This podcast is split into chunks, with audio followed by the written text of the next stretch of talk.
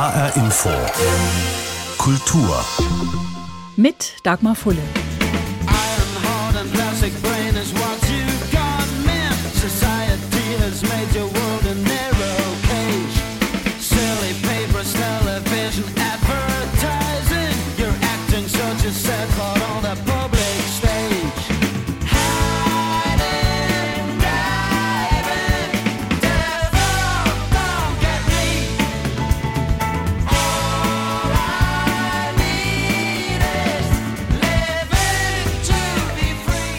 Wer das nicht zufällig kennt, wird kaum erraten können, wer hier singt auf Devil Don't Get Me, aufgenommen von Klaus Doldingers Band Passport.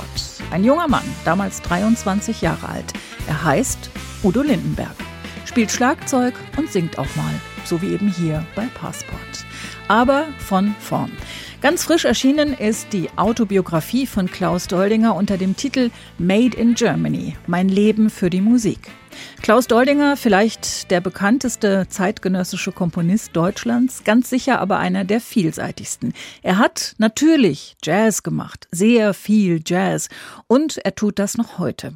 Dass er die Tatortmelodie geschrieben hat, ist inzwischen ziemlich bekannt. Aber es war noch viel, viel, viel mehr. Unter anderem Musik zu Fernsehserien, immer wieder zu Kinofilmen und zu Werbespots wie diesem. Sie ist rein pflanzlich, voller Vitamine und im Geschmack die beliebteste auf unserem Frühstücksbrot.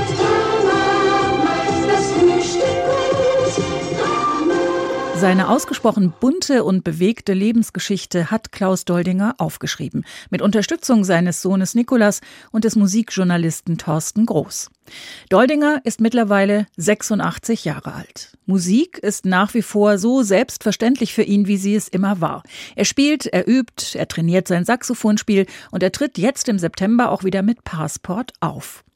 Interviews sind nicht mehr so selbstverständlich für ihn. Aber jetzt ist ja alles aufgeschrieben. Und vor ein paar Jahren war er bei uns und hat viel erzählt aus seinem Leben voller Musik. Zum Beispiel auch, wie das alles anfing mit dem Jazz. Klaus Doldinger, geboren 1936 in Berlin, lebt als kleiner Junge mit der Familie ein paar Jahre in Wien und dann in einer Kleinstadt in Oberbayern, ungefähr gleich weit von Ingolstadt und Augsburg entfernt.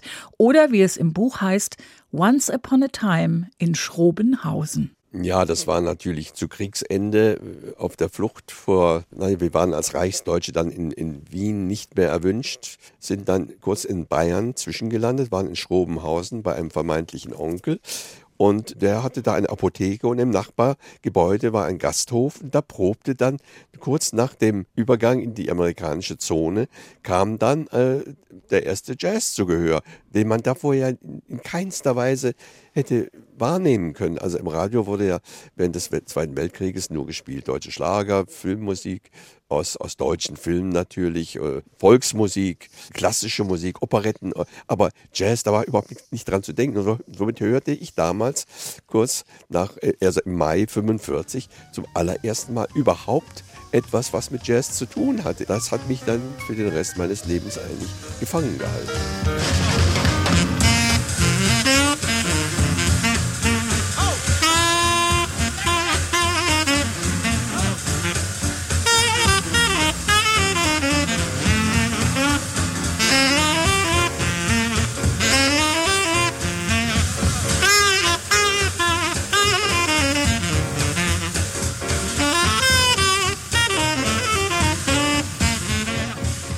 Musik aus dem Jahr 1944 von Nat King Cole, unter anderem mit dem Saxophonisten Illinois Jacquet.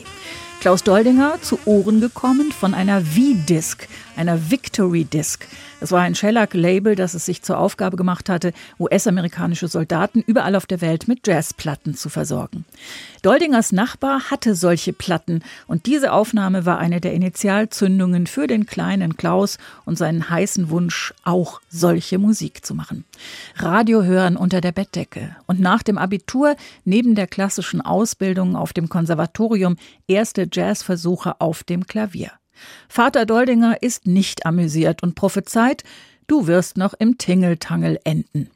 Die Familie lebt inzwischen in Düsseldorf und Klaus ist weit entfernt davon, auf die Warnungen und Bedenken seines Vaters zu hören. Wir haben uns so ab 52, da war ich so 16, dann immer in einem sogenannten Hot Club getroffen, alle ein, zwei Wochen, um, nur um Platten zu hören. Denn gar, damals gab es ja noch nicht so Plattenläden mit ähm, Repertoire von Jazz etc., sondern da trafen sich die Jazzliebhaber in Düsseldorf seinerzeit und äh, um gemeinsam, äh, was weiß ich, Louis Armstrong, Big Spiderback und äh, die ganzen Meister, Sidney Bechet äh, jener Tage zu hören und auch Vorträge zu halten. Da waren einige, die kannten sich wirklich gut aus und haben dann äh, an den Themen sich auch ergötzt, indem sie uns Vorträge hielten. Und so wusste man damals schon ganz gut auch über den Werdegang des Jazz Bescheid. Und da habe ich dann auch die ersten Mitspieler kennengelernt. Wir gründeten dann sehr bald eine Band. 1953 hatten wir sogar schon in unseren ersten Auftritt. Das war eine Dixieland Band, die Düsseldorfer Feedwarmers. Mein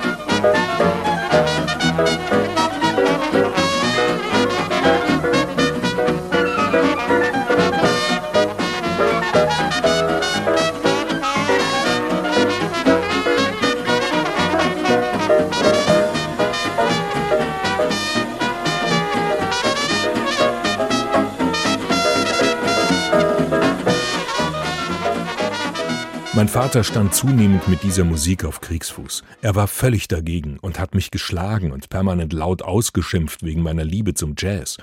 Er vermochte nicht zu verstehen, wie man am Konservatorium in klassischer Musik ausgebildet wurde und dann dieser Hottentotten-Musik verfallen konnte. Vor allem als bei mir die Blasinstrumente dazukamen. Er hat schon eingesehen, dass es nicht leicht war, Klarinette zu lernen, aber für meinen Vater stellten diese Instrumente generell eine musikalische Schwundstufe dar, etwas Minderwertiges. Die Stimmung zu Hause verschlechterte sich über die Jahre enorm. Aber ich hatte keinen Ehrgeiz, meinen Vater zu überzeugen. Ich ging meinen Weg, und es gab zum Glück genug junge Leute, die genauso dachten und fühlten wie ich. Das hat mir gereicht. Es gab für mich nur noch die Musik. Und die lebte ich hemmungslos aus. Das schreibt Klaus Doldinger in seiner frisch erschienenen Autobiografie Made in Germany. Ein Buch, das aus rund acht Jahrzehnten erzählt. Von einem Menschen, der, wie alle anderen auch, nicht nur Schönes erlebt, aber die Musik ist immer da, trägt ihn auch durch schwierige Zeiten und bringt ihm von Anfang an Erfolg. Mit Mitte 20 die erste USA-Tournee, Auftritte im New Yorker Birdland und in New Orleans, wo der Jazz zu Hause ist und wo man es besonders schwer hat, gegen die unzähligen fabelhaften einheimischen Musiker anzukommen. Doldinger schafft's und bekommt gleich mal die Ehrenbürgerwürde der Stadt. Kurze Zeit später taucht Siggi Loch auf, der bei der Plattenfirma Philips arbeitet und später das Jazzlabel Act gründen wird. Und er bietet dem jungen Klarinettisten und Saxophonisten seinen ersten Vertrag. Das Klaus Doldinger Quartett trifft einen Nerv bei den Jazzfans und tourt in den folgenden Jahren rund um die Welt bis Ende der 60er Jahre. Da war dann plötzlich so ein äh, Keim in der Band, der, wo jeder sagte, ach, jetzt will ich doch was mal was anderes machen. Und die Band löste sich halt auf. Und da habe ich dann mal äh, gesucht, welcher, Schlagzeuger käme denn jetzt in Frage. Und da hat mir ein Kollege geraten, da ist ein junger Typ hier aus Gronau, der heißt, glaube ich, Udo Lindenberg oder so. Den könntest du noch mal testen. Gut, dann habe ich also angerufen. Der kam wenige Tage später, das war das Jahr 68, kam nach München, hat mich besucht mit Schlagzeug hinten im Kofferraum. Und ja, dann haben wir gleich mal im Duo gespielt. Die Aufnahmen habe ich noch und war wirklich restlos begeistert. Da war wirklich mal einer, der konnte sowohl Rock'n'Roll-mäßig als auch Jazz-mäßig spielen, was damals ja eher nicht angesagt war. Es gab kaum jemanden, der beide Stilarten und Spielmöglichkeiten vereinen konnte. Und Udo konnte das. Lustigerweise ist eins der Stücke, die wir damals gemeinsam aufgenommen haben, Soul Town, auch jetzt auf diesem äh, Geburtstagsalbum mit drauf.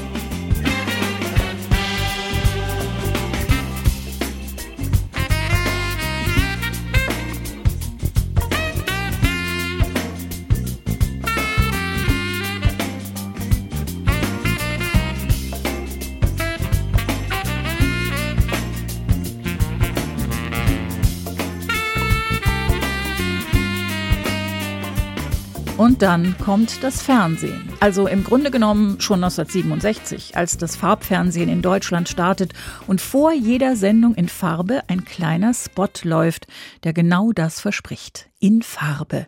Die Musik dazu schreibt für die ARD Klaus Doldinger.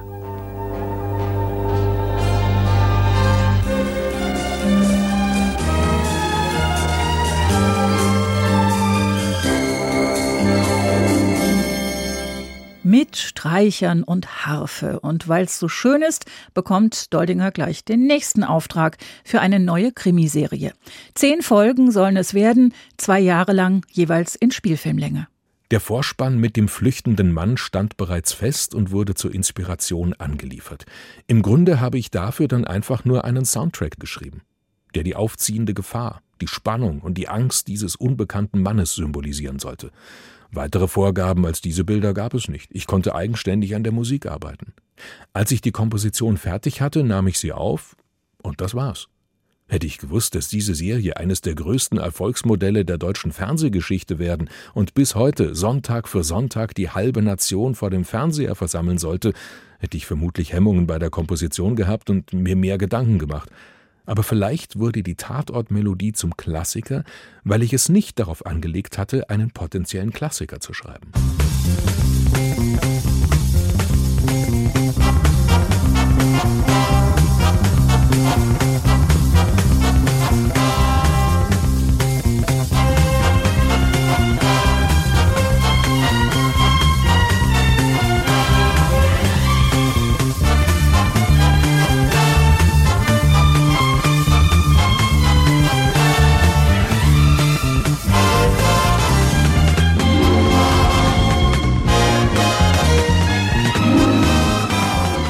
Das ist die Originalaufnahme der Tatortmelodie von 1970, bei der Udo Lindenberg Schlagzeug spielt. Klaus Doldinger hat sie später mit Passport noch zweimal neu aufgenommen und sie läuft in der letzten Version bis heute. Ich freue mich, dass, dass sie noch Bestand hat und dass sie ein, ein Markenzeichen darstellt, äh, im Gegensatz zu vielen anderen, es gibt ja eine ganze Reihe von Markenzeichen innerhalb der, der Fernsehmusikwelt. Da gibt es eine ganze Menge, aber diese hier hat am meisten Präsenz, habe ich manchmal den Eindruck, weil viele Leute immer wieder mich darauf ansprechen, während über die anderen ähm, Musiken, die es da auch äh, tagtäglich gibt, wird ja nie gesprochen. Also insofern ist das schon ein interessantes Phänomen, dass aus, ausgerechnet diese Musik dann auch Gesprächsstoff geworden ist. Und ich freue mich natürlich, dass die auch heute noch aufführungsfähig ist. Wir spielen das Stück, gelegentlich sogar äh, auf der Bühne mit der Band. Und was ich am Anfang gar nicht geglaubt hätte, also die, die Musik ist ja 1970 entstanden, aufgrund eines Auftrags. Und äh, erst 20 Jahre später hatte ich mal die Idee, Menschenskind, das läuft jetzt so oft, warum spielt man dann das nicht auch mal auf der Bühne? Musik fürs Fernsehen, das war nicht nur Tatort, sondern das waren auch Serien. Ein Fall für zwei zum Beispiel oder Liebling Kreuzberg. Und es war Musik für Werbespots. Ich habe eine ganze Menge in der Richtung komponiert, aber da waren auch immer Stimmungsmomente mit, die eine Rolle spielten, dass man, sagen wir mal, etwas Fröhliches sagen, äh, äh, aussagen wollte. Und das hat ein bisschen was auch zu tun wie mit Kinderliedern. Ne? Odol gibt sympathischen Atem. Also ich habe ein paar solche Dinge gemacht, die, das war auch aus dem Moment heraus. Ne? Mhm. Dann kommt ein, ein Werbeexperte, der sagt, also ich habe dann noch ein Ding, ein Jingle und dann hat man das halt gemacht.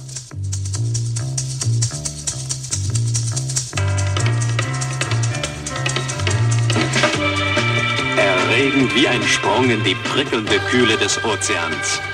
So ist die frische Fahrt. Sie hat die wilde Frische von Limonen wenn der Ozean nicht zu Ihnen kommt, holen Sie ihn doch mit der wilden Frische der marmorierten Pfad. Ach, die wilde Frische von Limonen. Alles Marke Doldinger. Und mit dem Fernsehen kommt dann auch der Film. Volker Schlöndorff klopft an und wenig später Wolfgang Petersen. Die beiden arbeiten ein paar Mal zusammen, bevor Petersen mit einer besonderen Idee kommt. Er will einen Roman verfilmen von Lothar Günther Buchheim. Das Boot.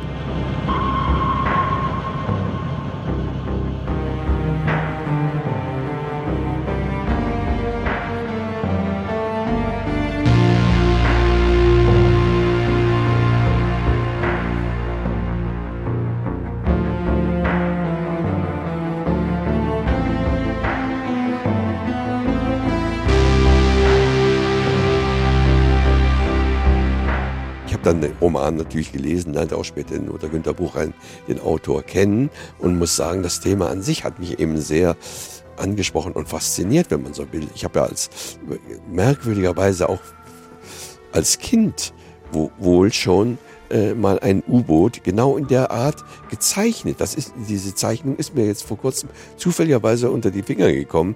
Äh, das muss ich so, da war ich vielleicht sechs oder sieben Jahre alt und habe ein U-Boot in Farbe gezeichnet mit einem Nazi-Emblem aus jenem Jahr. Das war, glaube ich, 1944. Oder, also es ist mir wirklich völlig also, mysteriös kam mir das vor.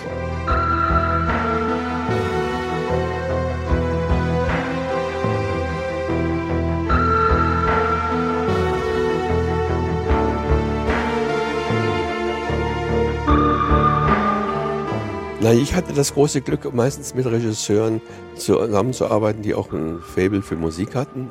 Äh, und gerade mit Wolfgang Petersen war das besonders erfreulich. Das war so, dass ich das Drehbuch gelesen habe. Äh, dann haben wir darüber geredet. Wolfgang Petersen hat mir zum Beispiel in diesem Fall mal seine Idee mal ganz, äh, ja, so gut er das ausdrücken konnte, dann dargestellt, dass zum Beispiel die Szene, wo das Boot untergeht und diese Mannschaft da am, am Grund des Meeres in, hilflos in dem Boot äh, um ihr Leben bangt und dass dann plötzlich nach einem hohen Spannungsmoment dieses Boot langsam aufsteigt. Und dieses aufsteigende Moment äh, wünschte er sich, sollte auch äh, die Musik beinhalten. Deswegen habe ich auch eine M Melodie komponiert, die eben genau dieses auch dann nachvollzieht, also in, in verschiedenen Passagen natürlich.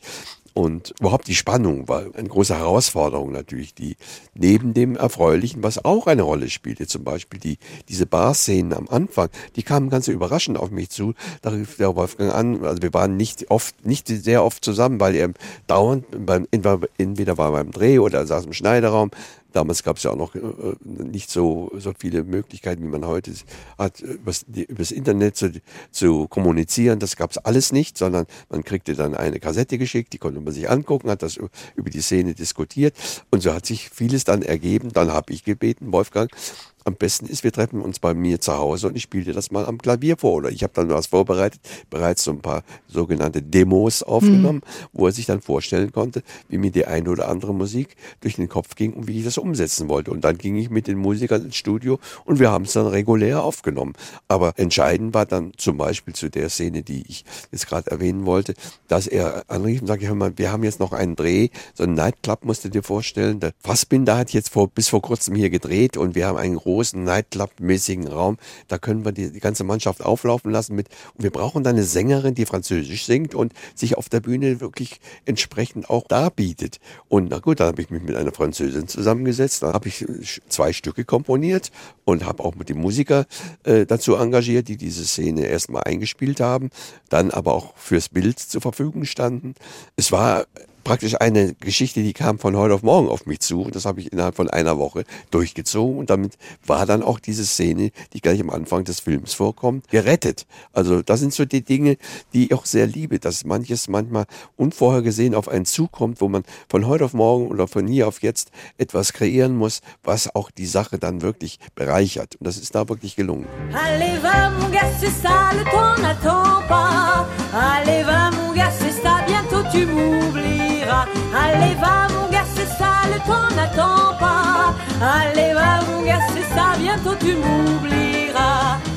La vie va La vie va Und dann ist da noch die unendliche Geschichte. Der Roman von Michael Ende um den drohenden Untergang und die Rettung des Reiches Phantasien wird im Lauf der Zeit in mehr als 40 Sprachen übersetzt und erreicht rund um die Welt eine zweistellige Millionenauflage. Der Erfolg schreit nach einer Verfilmung. Regisseur Helmut Dietl scheitert an der Kostenexplosion. Wolfgang Petersen übernimmt. Produzent Bernd Eichinger holt sich Unterstützung in Hollywood und unterwirft sich den dortigen Regeln. Der Film wird ein Hit in den Kinos, aber er hat nur noch wenig mit Michael Endes tiefgründiger Geschichte zu tun und Klaus Doldingers Musik ist nur noch ein Teil des Soundtracks. Für Ende eine Riesenenttäuschung und für Doldinger der Grund zu sagen, in und für Hollywood arbeiten, das will ich nicht. Zu viel Fremdbestimmung, zu wenig Freiräume für eigene Kreativität. Aber er erinnert sich durchaus auch an eine große Leistung der Filmemacher. War ein Fantasy-Film in einem äh, Stadium, das damals noch äh, eigentlich mehr so ein, eine, ein Vorleben des späteren Fantasy-Films darstellte. Und man hatte noch gar nicht diese Ausdrucksmöglichkeit. Und wie die das hingekriegt haben, der Bernd Eicher mit Wolfgang Petersen, sich das abgerungen haben, diese verschiedenen Möglichkeiten, das, das auch in den Bildern eben was Besonderes herzustellen, das war unglaublich. Und dass sie vor allen Dingen gekämpft haben, dieses überhaupt durchziehen zu können. Denn das war auch finanziell äh, total am Boden. Das war so, dass der Bernd Eichinger am Abgrund stand, auf gut Deutsch. Dass er dann einfach äh, mal 14 Tage die ganze Mannschaft durchlöhnen musste, bis er die Zusage von den Amerikanern bekam. Aber er hat das im Gespür gehabt, wenn ich jetzt abbreche, dann wird das ganze Projekt untergehen.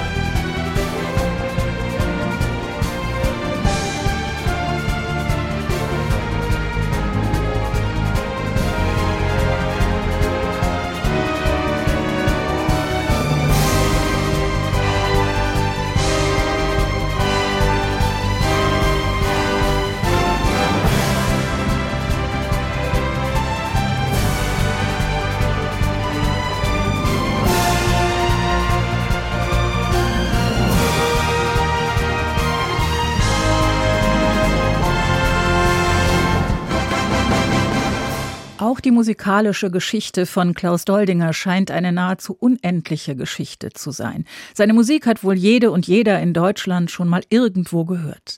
Von ihm stammt die Musik zu Serien wie Wolfs Revier oder Die Kommissarin, zu Filmen wie Salz auf unserer Haut oder Im Schatten der Macht. Das Kapitel über Orden, Preise und Jahrestage hat in seinem Buch die schlichte Überschrift Jamai was der Wahlbayer halt so sagt, wenn es um Ehrungen und Feierlichkeiten geht, von den goldenen Schallplatten bis zum Bundesverdienstkreuz. Seinen 85. Geburtstag hätte er dann aber schon gern groß gefeiert. Corona kam dazwischen. Eine Zwangspause auch für den Bühnenmusiker. Wenigstens aber Zeit fürs Buch. Klaus Doldinger entlässt seine Leserinnen und Leser unter anderem mit der Versicherung, dass er nichts bereut, dass alles gut so ist, wie es ist und mit ein paar wichtigen Gedanken. Ich mag mich irren, aber ich habe den Eindruck, dass künstlerische Lebenswege in der heutigen Zeit oft ganz bewusst als Karriereoption angegangen werden. Ich will das nicht verurteilen. Ich stelle es nur fest. Nun kann man die 50er Jahre aus einer ganzen Reihe von Gründen nicht mit der heutigen Zeit vergleichen. Junge Musiker können sich inzwischen aus einer reichen Tradition bedienen und auf mehrere Generationen an Vorbildern zurückblicken, die wir in dieser Form im Nachkriegsdeutschland nicht hatten. Wenn ich euch aber einen Rat geben darf, liebe Kinder, einen Rat von Onkel Klaus sozusagen, dann ist es dieser. Folgt euren Instinkten, eurem Gefühl, eurem Herzen. Ruhm darf nicht die Motivation sein. Das Leben ist zu kurz, um es mit Dingen zu verschwenden, die man nicht hundertprozentig fühlt. Wer vor allem berühmt werden will, findet heute leichtere Wege als Musik. Musik sollte man immer der Musik wegen machen schreibt Klaus Doldinger in seiner Autobiografie Made in Germany, mein Leben für die Musik. Erschienen ist das Buch im Piper Verlag. Und das war HR Info Kultur. Den Podcast finden Sie auf hrinforadio.de und in der ARD Audiothek. Mein Name ist Dagmar Fulle.